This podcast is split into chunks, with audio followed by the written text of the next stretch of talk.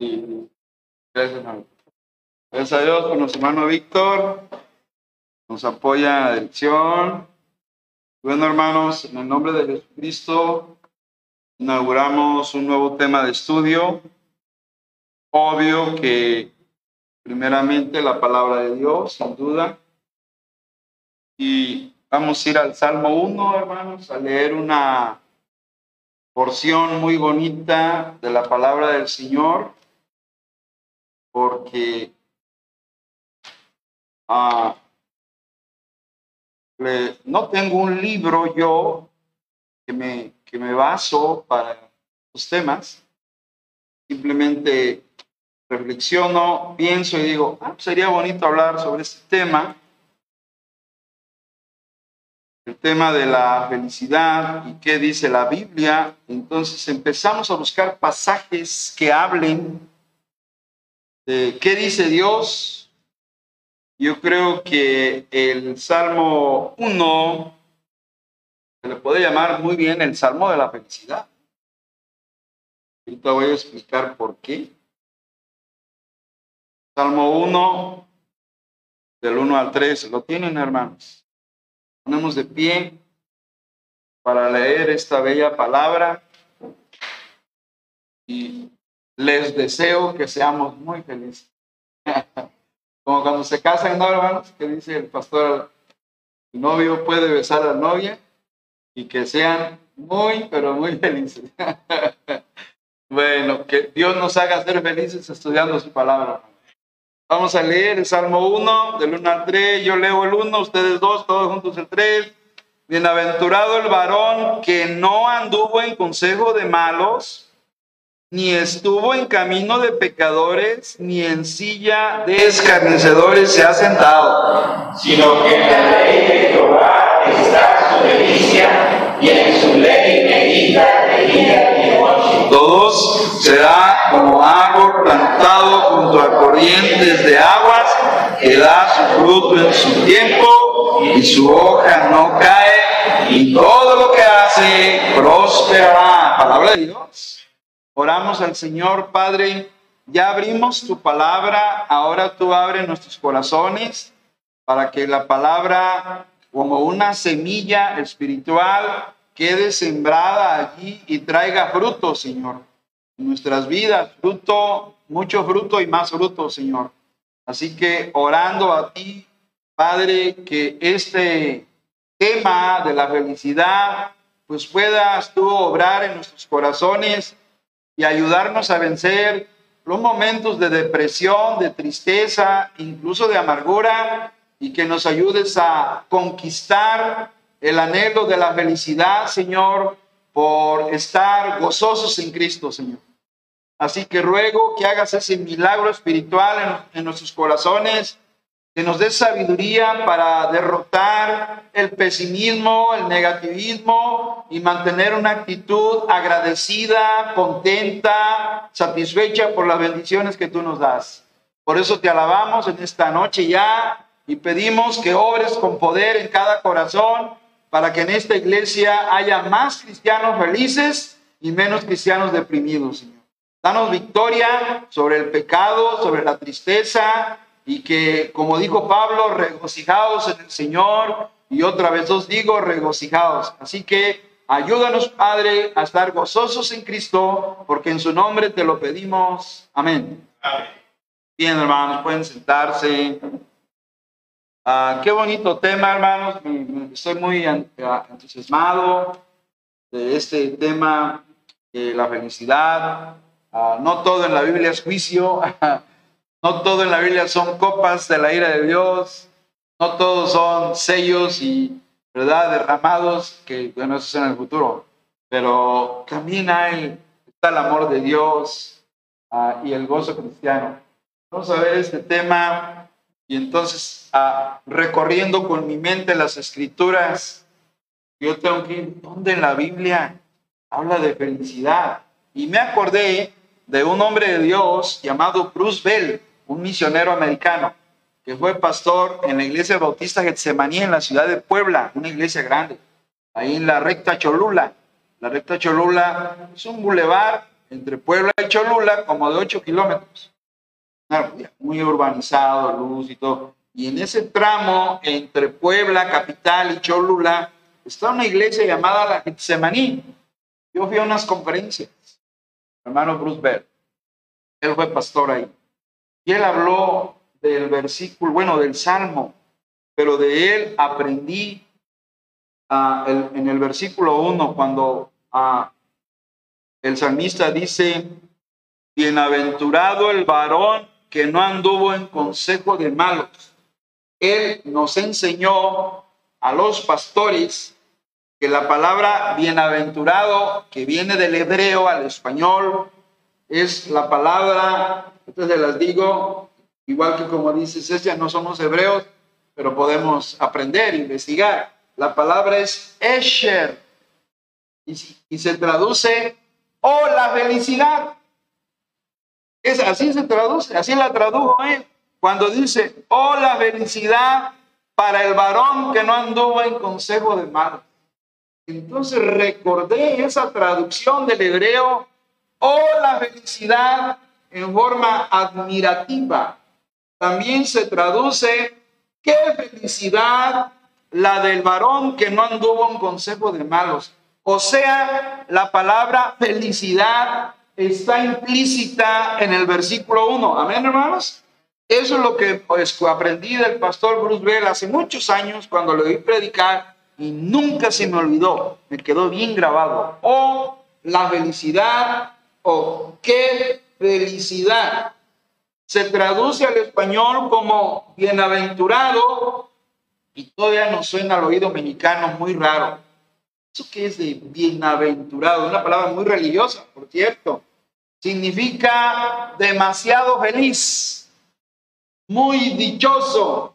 Así que Dios, en su palabra, hermano, sí contempla el tema de la felicidad para el cristiano, para los, nosotros, los hijos de Dios. Sí está ahí, y yo pienso que nuestro Dios es un Dios feliz. Amén, hermanos. Dios que cuando hizo en los mares y la creación allá en Génesis 1, ¿qué dice? Y vio Dios que era bueno en gran manera, ¿se acuerdan? Y cuando hizo el hombre era bueno en gran manera. Primero era bueno y cuando hizo a Adán y dice bueno en gran manera, lo que indica que Dios se agradó su creación, lo que indica que tenemos un Dios feliz. No tenemos un Dios triste y amargado como lo tienen los hindúes, tienen dioses enojones, los griegos tienen dioses iracundos, esos son dioses paganos, por cierto, hermano, no son dioses, son ídolos, pero nuestro Dios es un Dios de gozo y de felicidad, hermanos. Ya hay tanto gozo en el cielo que cuando un pecador se arrepiente, hay fiesta en el cielo, ¿sí o no, hermanos? Lo dice la palabra del Señor, así que la felicidad es un tema para nosotros, los hijos de Dios. Pero hay que aprender el cómo, pastor, cómo me deprimo, me entristezco, mis problemas me angustio, pastor, ¿qué hago? Vamos a buscar en la Biblia, vamos a recordar, a recorrer la palabra del Señor. Miren, busqué traducciones de este pasaje. Vean allá. Dichoso el hombre que no sigue el consejo de los malvados, ni se detiene en la senda de los pecadores, ni cultiva la amistad de los blasfemos. Mucho cuidado con esto, hermanos. Sino que en la ley del Señor, ¿qué, hermanos? se deleita, o sea, ¿es feliz o no es feliz? Sí, se un deleite trae felicidad, ¿o no? Se deleita y día y noche medita en ella y luego viene un símil. Acuérdense que un símil es una comparación. Es como, cuando se usa la palabra como, es el comparativo. Es como el árbol plantado a la orilla de un río que cuando llega su tiempo da fruto. Ese varón es fructífero, da fruto, es un, es un cristiano espiritual y sus hojas jamás se marchitan. Eso quiere decir que lo que hace no fracasa, no tiene fracasos y todo cuanto hace, ¿qué? Prospera. Y hermanos, cuando las cosas nos salen bien, ¿acaso no estamos contentos? ¿Sí? Oímos el testimonio de nuestra hermana Rosario porque todo salió bien y eso nos hace felices, hermanos, porque las cosas nos salen bien, porque Dios nos da su bendición. Y ahora la otra traducción, no dice dichoso, ahí como dice, Afortunado el que no sigue el consejo de los perversos. Ahorita vamos a desmenuzar este pan, hermano. Ni el ejemplo de los pecadores, ni anda en compañía de necios. Ahí está dando Dios ya consejos. ¿eh? Al contrario, dice, su delicia está en qué, hermano? En la Torá, en la enseñanza del Señor, y en ella medita de día y noche. Será tan fuerte como un árbol plantado, como los sauces, hermanos, que crecen a la orilla de los ríos, y también los álamos, por cierto, junto a corriente de agua fresca, que da su fruto en el momento adecuado. Es un hermano que da fruto fructífero y al que nunca se le caen las hojas, no tiene pérdida, no tiene fracasos, le irá bien qué? En todo lo que haga. Qué bonitas traducciones. Creo que con eso es muy claro que Dios quiere que seamos felices. A ver, hermanos, en general, ¿cuán feliz o infeliz se siente usted? Marque una única frase, la que mejor describa su felicidad. Dice, sea sincero, o sea, no nos engañemos, hermano. A ver, del, del 0 al 10, de abajo hacia arriba, o de arriba hacia abajo, ¿cómo se considera usted? A ver, empezamos de arriba. Sumamente feliz, ahorita se siente eufórico, jubiloso, fantástico. ¿Se siente? Bueno, usted diga, sí, amén, hermano, yo estoy jubilado. Ah, bueno, felicidades. A ver, nueve, muy feliz, me siento realmente bien, eufórico. Ocho, baja de nivel, bastante feliz, de buen humor, me siento bien. Siete, medianamente feliz, me siento bastante bien y bastante alegre. Seis, ligeramente feliz, a un poco por encima de lo normal. Cinco, neutro, no especialmente feliz, ni feliz. Ahora sí que más o menos ahí, ¿verdad? Cuatro, ligeramente infeliz, un poco por debajo de lo neutral. Tres, medianamente infeliz, que es igual a un poco desanimado. Dos, bastante infeliz un poco triste, desanimado. Uno, muy infeliz, deprimido, muy abatido. Híjole, ahí sí requiere intervención urgente de consejería bíblica para apoyarle, ¿verdad? En una situación así. Y ya el cero de plano, sumamente qué? Feliz profundamente deprimido, completamente abatido. Pues cuando a veces cuando viene un problema nos sentimos así, hermano. Digo, hay que ser realistas. Cuando una llamada nos avisan de una situación así crítica, yo creo que caemos, ¿verdad? A ese nivel. Hay que ser, que, hay que reconocer que somos de carne y hueso, hermanos. Somos débiles. Pero bueno, más o menos es una autoevaluación, donde uno se, debe ubicar. Los hermanos, yo ando como en el 8 más o menos. No ando así, jiji, jajaja, ¿verdad? Pero ah, regular, regular, ¿verdad? 8, ¿verdad? Más o menos ubicarse emocionalmente, espiritualmente, ¿cómo andamos? ¿Qué nos enseña el Salmo 1, del 1 al 3? Es el tema de hoy, el primer tema de la felicidad, se llama características de quién, hermanos? De una persona feliz, ¿sí, hermano? Ah, muy bien. ¿Qué tiempo? Ok. ¿En una persona? Ok, muy bien. Ah, creo que hay una reflexión al final donde vamos a, vamos a, contestar por... Sí, sí. Ok, bueno. A ver, el Salmo 1, del 1 al 3, nos enseña que una persona, un cristiano verdaderamente feliz, tiene tres características. Y no lo digo yo, ¿quién lo dice? ¿Quién lo dice, hermano? Lo acabamos de leer, la palabra de Dios. Primero, es una persona que separada de los malos. ¿Lo dice la Biblia no lo dice? ¿Lo dice el versículo 1 o no lo dice? Sí. Dos, es una persona que saturada de qué? De la palabra. O sea, se llena de la Saturado quiere decir plenamente lleno. Esa es la idea de saturado. Cuando usted un vaso de, de, agua le pone 15 cucharadas de azúcar, el agua está saturada de azúcar. Ejemplo, la saturación es algo, es una llenura completa, excesiva, exagerada. Eso es saturada. Un saturado es lleno de la palabra. Eso lo dice el versículo 2. Y luego viene el 3. Es una persona que satisfecha espiritualmente.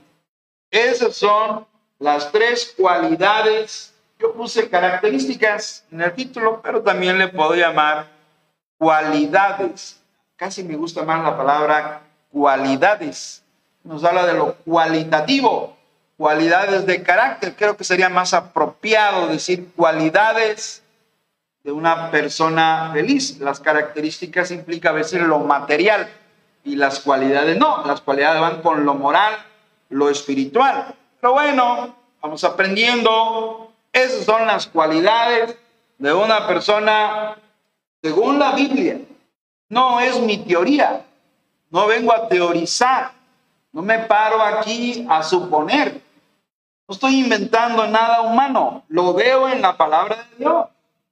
Se ve en el Salmo cuando se escribió este Salmo, se dijo, la persona que tiene la felicidad se caracteriza por estas maneras. Se le ve en su vida estas cualidades. Así es lo que enseña el Salmo de la felicidad, el Salmo 1.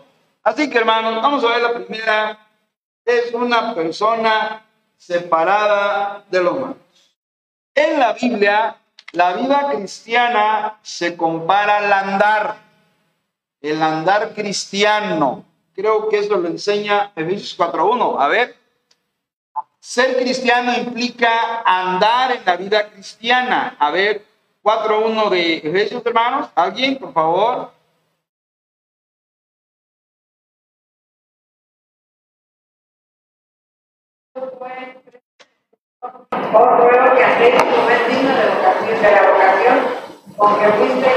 Eso, Pablo dijo a los efesios, yo pues preso en el Señor, estaba encarcelado, es una epístola carcelaria, esta de Efesios, dice, os ruego que, ahí está el verbo, que andéis, que caminen, porque la vida cristiana es un caminar cristiano, es un andar cristiano.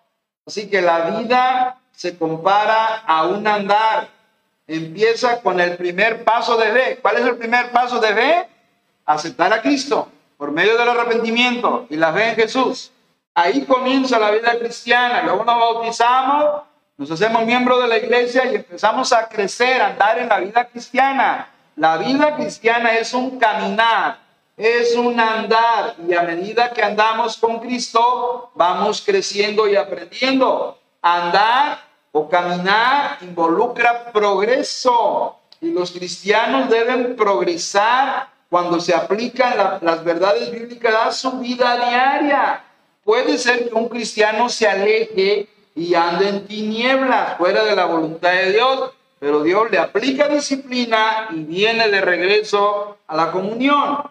Para Dios, hermanos, la persona feliz es aquella que es muy cuidadosa en la selección de sus amistades.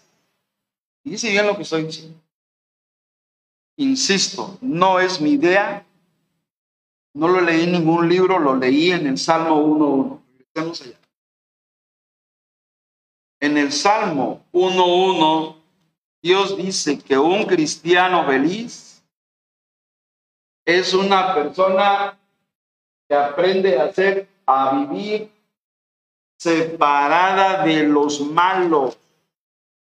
Lo dice uno, uno. Bienaventurado la, la felicidad, o oh, la felicidad, qué felicidad, el varón que no anduvo en consejo de malos. El cristiano que quiere ser feliz tiene que aprender a no caminar en los consejos de los malos. No debe estar en camino de pecadores y no sentarse en silla de escarnecedores. Está, Dios está hablando aquí de las malas compañías, de las malas amistades. Y un cristiano feliz sabe vivir separado del, estilo mundano que tienen los inconversos. Sí tiene conocidos, vecinos, sí los tiene, claro, porque no vivimos aislados de este mundo, pero no conviven las prácticas mundanas de ellos. Por eso dice la palabra que no anduvo, hay tres negaciones, no, no, no, no, ni, ¿ya vieron? Bueno, más bien, no, ni, ni, ¿ya vieron? No, ni, ni, no anduvo, ni estuvo, ni en silla. Y está hablando aquí de tres tipos de personas mundanas que el cristiano no debe tener amistad profunda. Tenemos conocidos, pero no puede haber una complicidad en ese sentido, de ser cómplices con los tres tipos de personas que menciona Dios, los malos, los pecadores y los escarnecedores. Pastor, no le entiendo qué es eso de escarniqué, escarniqué. Son burladores, gente que se burla de la fe cristiana, gente que se burla de Dios, gente que se burla de la iglesia, los que se burlan de la fe. Esos son los escarnecedores.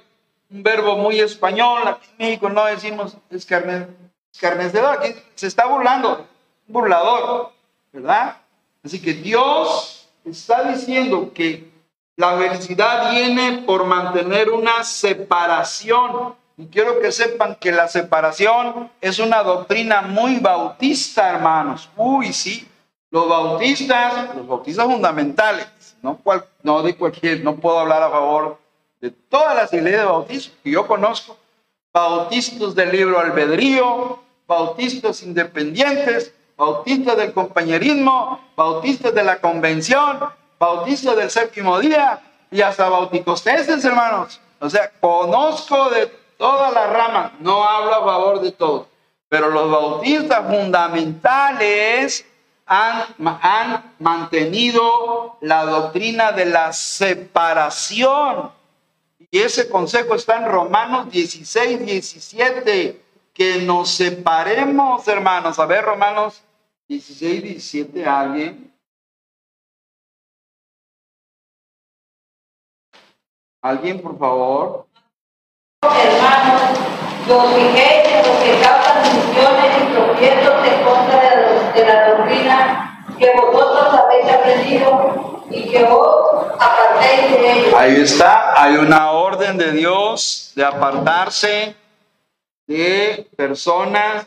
Por eso dice Pablo, más os ruego, hermanos, que se fijen, fíjense, que os fijéis en los que causan divisiones personas que quieren dañar la iglesia y tropiezos que hacen tropezar en contra de la doctrina, la sana doctrina que vosotros habéis aprendido. ¿Y qué dice Dios?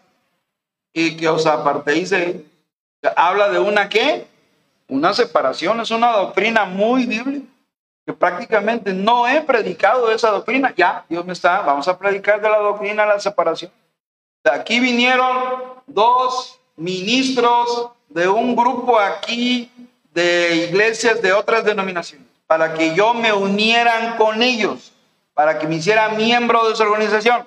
¿Qué creen que les contesté? Muchas gracias, muy amables, pero no pienso participar. Y no volvieron, yo no manifesté. ¿Por qué? Que Dios quiere que mantengamos la doctrina de la separación. Yo no, tengo amistad, conozco dos, tres personas por allí, de otros grupos, denominación, pero hay que mantener la doctrina de la separación. El cristiano quiere ser feliz, que se mantenga separada de los malos. Esos son los cristianos que Dios bendice, porque cuidan mucho su manera de andar, su manera de vivir. Aunque estamos en el mundo, no somos de este mundo, ¿verdad? Por lo contrario, cuando un cristiano comienza a bajar sus normas y empieza a convivir y a andar con los incrédulos, inevitablemente es más seguro que el incrédulo arrastre a un cristiano a hablar como ellos y a vivir como ellos, a que él cale a los incrédulos a, a la vida cristiana. Está comprobado, hermanos. Y el ejemplo más claro fue el apóstol Pedro, que primeramente negó al Señor y después que lo negó, dejó de andar, de seguir a Cristo y luego se fue a juntar con unos que hicieron una lumbre. ¿Usted ha leído eso? Estoy hablando de Juan 18.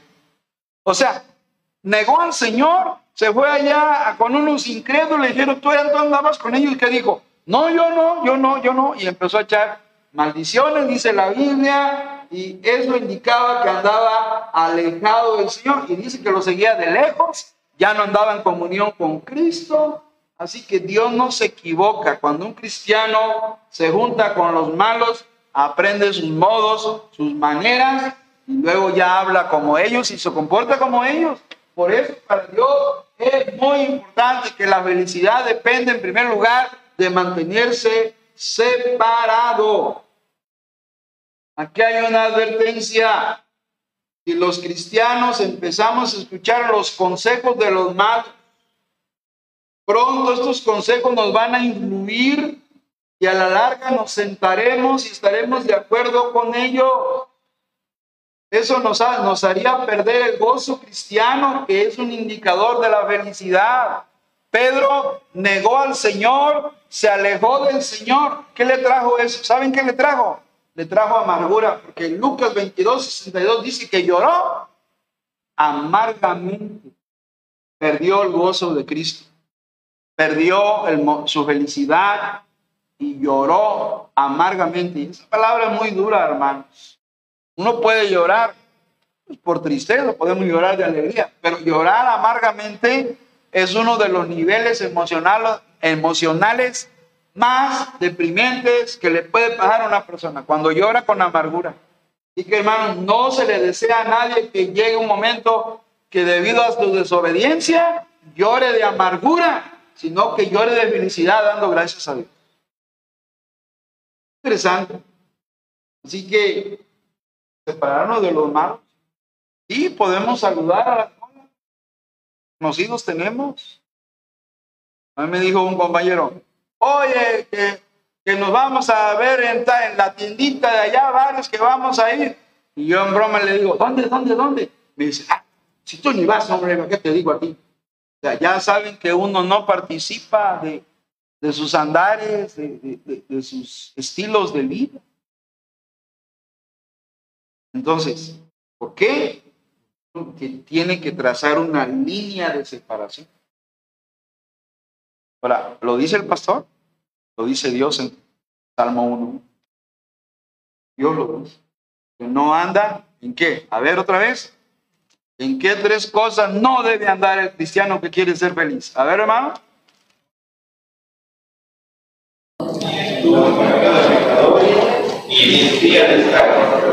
Así es. Ni anda, ni estuvo y ni se sienta. Ya cuando se sienta es que ya es parte de ellos. Porque andar es, hola, andar. Luego, estar quiere decir que ya permanece con el grupo. Y ya cuando se sienta, pues ya pertenece al mundo, al, mundo de los incrédulos. Hay un nivel de, va descendiendo, como Jonás. Jonás, de vivir en la altura, ¿qué pasó? Se subió a un barco. ¿Y del barco qué hizo? Dice que se fue al, camarote a dormir. O sea, descendiendo en su vida espiritual, en su alejamiento de Dios. Así que hermano, Punto uno, es una persona que es feliz, vive separada. No, no es cómplice de lo que hacen los malvados. Dos, es una persona saturada de la palabra de Dios. Qué bonito el versículo del Salmo 1.2, hermanos. Qué bellísimo. Ya vimos la traducción, ¿se acuerdan? Sino que en la ley del Señor se deleita y día y noche medita en ella. El versículo en Reina Valera sino que la ley de Jehová, la Torá, está su delicia. Y en su ley medita de día y de noche. De acuerdo a lo que dice Dios aquí, las personas que son felices no se deleitan en el pecado ni con el mundo, pero sí se deleitan en la palabra de Dios. Es el amor y la obediencia a la Biblia lo que trae felicidad a nuestras vidas, hermano.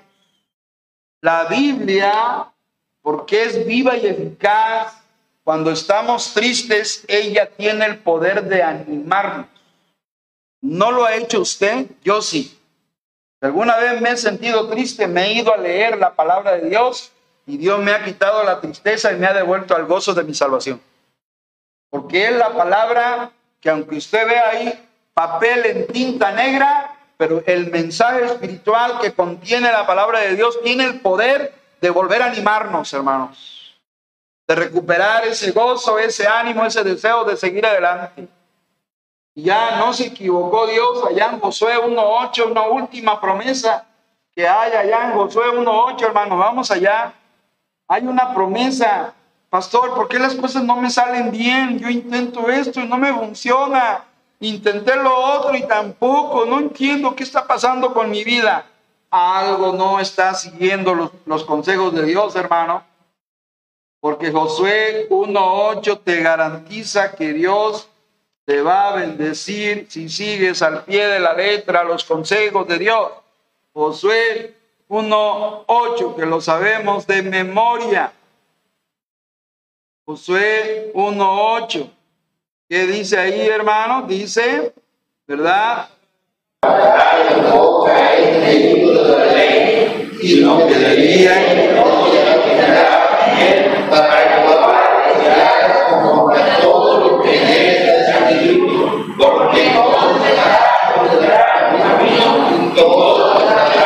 Me gustan las últimas, que son promesas de Dios. Porque entonces harás prosperar tu camino y todo te saldrá bien. A ver, hermanos, ¿no es cierto que en lo que emprendemos durante la semana queremos que todo nos salga bien? ¿Cierto o no es cierto, hermanos? O yo les pregunto a ustedes, ¿quién de ustedes a mí quiero que me vaya mal? A mí no, a mí. Ah, no, no, yo no sé que, que, alguien piense así. Bueno, no conozco hasta ahorita. Queremos que si en el trabajo nos, nos vaya bien y que si vamos a hacer un viaje, pues que todo salga bien y que si vamos a hacer alguna actividad personal o que, todo nos vaya bien. Y es lo que dice Dios aquí, porque entonces harás prosperar tu camino y todo te saldrá bien. Allí está la promesa de Dios, hermanos. Dios prospera y nuestro camino y todo nos sale bien dentro de la voluntad de Dios y podemos andar contentos y felices porque, a ver, hice un viaje a México, a Jalapa, donde vayamos, hermanos, y Dios nos cuidó y logramos lo que quisimos hacer, el plan, oramos por ese propósito de ese viaje, regresamos sanos y salvos a casa, regresamos contentos y felices, ¿sí o no, hermanos? ¿Por qué? Porque todo nos salió bien. Entonces, pero depende de que estemos, ¿qué? Saturados de la palabra. Por eso dice Dios, nunca se apartará de tu boca este libro de la ley. O sea, Dios ya dio el consejo, Dios ya habló, Dios ya dio la promesa, hermanos, pero muchos creyentes están ignorando estas verdades poderosas que pueden transformar tu vida, tu trabajo, tu carrera, tu familia, tu hogar, tus planes, tus intenciones, tus negocios, tus propósitos. Dios quiere prosperar eso, pero hay condiciones. Hay requisitos, tenemos que ser cristianos saturados de la palabra para que la bendición de Dios sea derramada sobre nosotros, hermanos. Dios ya habló, Dios ya lo dijo. Ya nomás está esperando Dios a que lo hagamos para que derrame su bendición. Por eso dice Dios, entonces hará prosperar tu camino, todo te saldrá bien. Las personas que Dios bendice, los cristianos, no solo leen la palabra, sino que la estudian, la memorizan y meditan en ella día y noche. La palabra de Dios controla las mentes de los cristianos felices. No entran las preocupaciones a la cabeza porque está la palabra de Dios como un escudo que quita la preocupación. Debido a esto, estos cristianos son guiados por el Espíritu y andan en el Espíritu. ¿Por qué? Porque la palabra de Dios está en ellos, están saturados de la palabra de Dios, lleno, y que Dios quiere que aprendamos estas verdades. La meditación de la palabra es como la digestión para el cuerpo. La palabra tiene que ser meditada, como dice bien Josué 1.8. Nunca se apartará de tu boca este libro de la ley, sino que de día y de noche, ¿qué hermanos? Meditarás en él. La palabra tiene que ser digerida, meditada. ¿Me permiten una palabra? Rumiada. Ese es un efecto de rumiar, masticar la palabra. ¿Por qué dice Dios allá, uh, mi texto, por qué dice Dios uh, un texto cualquiera de la Biblia. Salmo 27, 1. Ah, ¿Por qué dice Dios que Jehová es mi luz y mi salvación? Luz, ah, Dios es mi luz. Ah, Dios me ilumina. Ah, eso es. Dice Jehová es mi luz. ¿De quién temeré? Jehová es la fortaleza de mi vida. Ah, Dios me fortalece, no estoy solo, Dios me da fuerzas para seguir adelante. Ya, me, ese rumiar la palabra eso es lo que dice Dios que debemos hacer con la palabra. Que leemos, que vamos aprendiendo. ¿verdad? Meditar significa comprender la palabra, masticando la palabra, aplicándola a nuestras vidas. Porque la palabra una vez que entra va a traer bendición a tu cuerpo y a tu alma y a tu vida.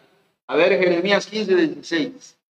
¿Qué pasa cuando comemos de la palabra de Dios? Recuerden que es pan, Recuerden que es leche espiritual. Recuerden que es alimento sólido. A ver, Jeremías 15, 16. Algo. palabras y yo las comí. Su palabra me fue por gozo y por alegría de mi corazón. Amén. Porque mí, oh Jehová, Dios de los ejércitos. Qué bonito versículo, hermano. Fueron halladas sus palabras. ¿Y qué, qué hizo Jeremías?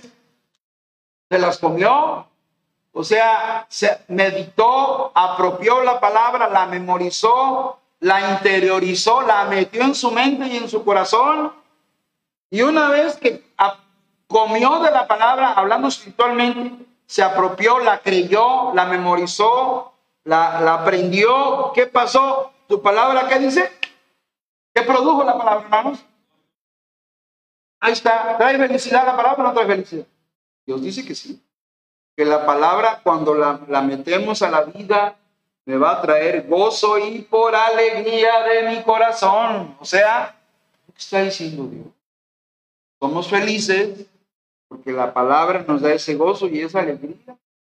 Una persona saturada de la palabra de Dios y hay otros textos que hablan de comer de la palabra. Pero vamos a ver el punto 3. Una persona feliz es una persona que satisfecha espiritualmente. ¿Qué dice el versículo 3 de Salmo 1, 3? ¿Alguien, hermanos? De aguas, que da su fruto en su tiempo, su boca no cae y todo lo que hace prosperará. Qué bonito texto este, hermanos. Dios nos compara como árboles. Recuerden, es una un comparativo, un símil, una comparación. Dios nos ve como árboles. Bueno, aquí el cristiano que es feliz porque dice dichoso arriba, bienaventurado. Acuérdense, oh la felicidad, qué felicidad. El hombre, el cristiano, que es una persona separada de lo malo, es una persona saturada de la palabra. Versículo 2 y versículo 3, una persona satisfecha. ¿Por qué satisfecha? Porque es un árbol plantado junto a corrientes de agua. Los cristianos que son felices en Cristo, dice bien lo que dice, son personas que permanecen en comunión con Dios. Se comparan a un árbol que recibe agua de un río, de un manantial, porque dice plantado junto a corrientes de aguas Está hablando de un cristiano nutrido, un cristiano que recibe el agua de la vida espiritual. Debemos permitir que nuestras raíces espirituales vayan más hondo, más profundo para beber del agua espiritual de la vida eterna. Un árbol que no tiene agua se seca, hermano, ¿cierto o no? Y en la plantita ya no está conectada al agua. Bueno, esta vez sobrevivido más. Pero ¿qué estoy diciendo? Un cristiano que deja de tener comunión con Dios, hermanos, aquí, aquí las corrientes de agua se refieren a la comunión con el Espíritu Santo. Aquí las aguas son el Espíritu Santo. A ver, Juan 7, 37 al 39. La comunión con el Espíritu Santo. Juan 7, 37 al 39. Es el Espíritu Santo, hermano. ¿Lo tienen, hermano?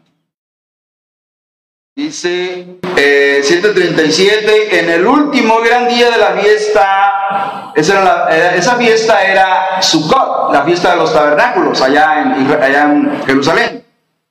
Era mes de septiembre-octubre, hermanos, para ubicarnos en el tiempo. Jesús se puso en pie y alzó la voz. No tenía micrófono, no tenía megáfono, pero tenía una voz poderosa. Alzó la voz diciendo, si alguno tiene sed, venga a mí y beba. El que cree en mí, como dice la escritura, de su interior correrán, ¿qué hermanos?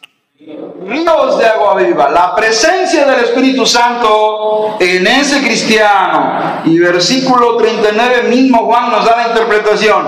Esto dijo de quién? Del Espíritu que habían de recibir los que creyesen en él, pues aún no había venido el Espíritu Santo a ese momento, porque Jesús no había aún sido glorificado. Pero aguas, corrientes de aguas, es el Espíritu Santo en la vida. Por eso ya no está satisfecho con, la, con su comunión con Dios. El mundo que nos rodea es un desierto espiritual. Debemos profundizar las raíces para nutrirnos del Espíritu. Si no tenemos raíces, no vamos a producir fruto, nos vamos a secar, hermano. Y la prueba está que hay muchos creyentes que andan secos en lo espiritual, allá en las calles, no van a la iglesia, no leen la Biblia, no tienen comunión con Dios y sus, sus almas andan secas, de plano se, están, se han marchitado porque han perdido la comunión con Dios. En cambio, el cristiano que bebe de la vida espiritual va a ser un cristiano fructífero, va a dar fruto, más fruto y mucho fruto. Eso es lo que dice Dios en su palabra, el versículo 3. Será como árbol plantado junto a corrientes de agua, en las aguas de la comunión del Espíritu Santo, y da su fruto, ¿qué hermanos? En su tiempo. A lo mejor no luego, luego, por eso a un nuevo convertido tenemos que esperar que crezca, que madura y luego ya empieza a dar frutos. A medida que, es obediente a Dios, va a, va a, empezar a dar frutos. Por eso da, da su fruto en su tiempo. ¿Y su hoja qué? Bueno, aquí ya se le cayó unos pétalos, pero el cristiano que está en comunión con el Espíritu Santo, con Dios, da su fruto en su tiempo, su hoja no cae. Y subrayele la frase, Subrayesela ahí con un lapicero, con un marcador. Y todo lo que hace, ¿qué? Dios dice, yo te quiero bendecir, hijo mío, dice. Pero Dios pone condiciones o normas. Las condiciones son esas. Si no seguimos esas condiciones del Salmo 1, 2, 3, va a ser difícil que demos fruto. Va a ser muy difícil que seamos árboles frondosos, espiritualmente hablando. Por eso hay cristianos marchitos y secos que no tienen una comunión, no se separan de los malos. Viven, no se saturan de la palabra y no están satisfechos en lo espiritual. Traen una actitud de, queja, de amargura. Ay, hermano, ore por mí, hermano. Le digo porque yo hace muchos años conocí a un hombre, no daré su nombre, una persona, un varón, no de aquí, que me lo encontraba un viaje por ahí varias veces. Su actitud era pesimista, negativo. Yo le intentaba dar algunos consejos, pero él se encerraba en su razonamiento. Hermano, es que yo tenía una actitud negra de su persona, de la iglesia, una actitud muy, muy, muy deprimida, muy depresiva. Híjole, no lo he vuelto a ver, quizá ya no vive. Quiere decir que era un cristiano marchito, que no se nutría del de la, el agua de la palabra de Dios, del Espíritu Santo. No estaba satisfecho. Se notaba ingratitud, queja, pesimismo. No queremos ser así, Queremos ser cristianos felices, amén, hermano. Gozosos en Cristo. Eso es lo que dice Dios. Pues déjeme terminar una frase que me encantó de un judío, un judío que estuvo en los campos de exterminación, que afortunadamente no le mataron. Sobre, es un sobreviviente, se llama Víctor Frank.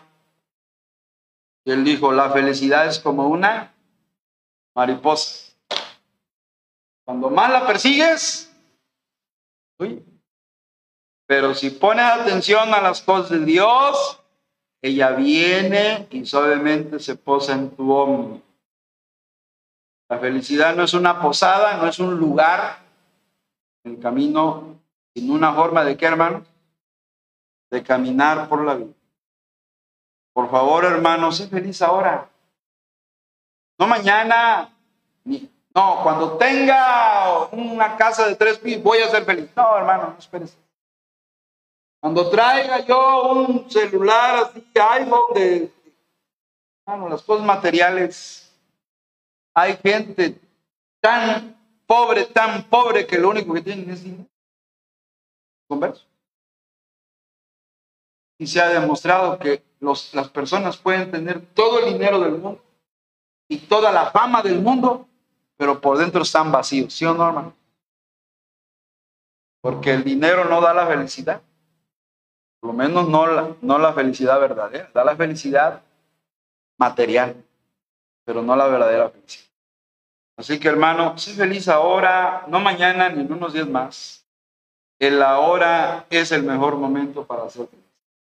Y más si seguimos los consejos, ¿cuáles hermano? De la palabra de Dios. Cuidado con las malas amistades, separémonos. Sí hay que saludar, lo cortés no quita lo valiente. Hola vecino. Hola compañero, ¿cómo está? Eso sí, eso sí. Tampoco nos vamos a cerrar. No, no, no, eso, es incorrecto. Somos luz a ellos, acuérdense. Mantener, pero no ser cómplices de sus maldades. Amén. En eso consiste la separación. No dejar de hablarles. No estoy diciendo eso. Estoy diciendo no ser cómplice de sus fechorías. En eso consiste separación, saturarse de la palabra, por ahí les estamos mandando la lectura.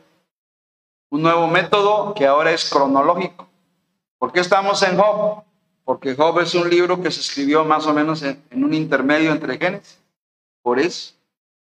Ahí están las lecturas. Vamos a saturarnos de la palabra y vamos a ser personas satisfechas espiritualmente. ¿Amén, hermanos?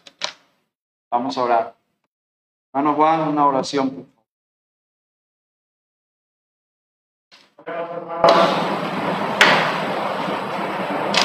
Cuán poderosa es tu palabra, Señor. Gracias porque en esta noche, en este principio de año, tú nos das la oportunidad de ser felices este año. Amén, hermano. Ayúdanos, Padre Santo. Ayúdanos a no Por favor, Señor. Ayúdanos a no estar en camino de pecadores. Ayúdanos, Señor, a no estar sentados en sillas de escarnecedores, sino que en tu ley meditemos de día y de noche y que sea una delicia para nosotros, Señor. Para ser como algo plantado sus corrientes de agua. Sí, Señor. Para fruto de su tiempo. Que, que nuestras hojas no caigan Amén, Señor. Bendito sea, Señor. Gracias por tu palabra. Esta noche salgamos henchidos de ella, Señor. Sí, Señor. Meditándola, pero también poniéndola en práctica. Eh, bendice esta iglesia, Señor, como lo has estado haciendo. Ayúdanos a ser poderosos en la palabra. Sí, Señor. Y ser practicantes de ella. Amén. En el nombre de Jesús. Amén. Amén. Amén. Dios les bendiga, hermanos. Vamos adelante, hermano Víctor, por favor.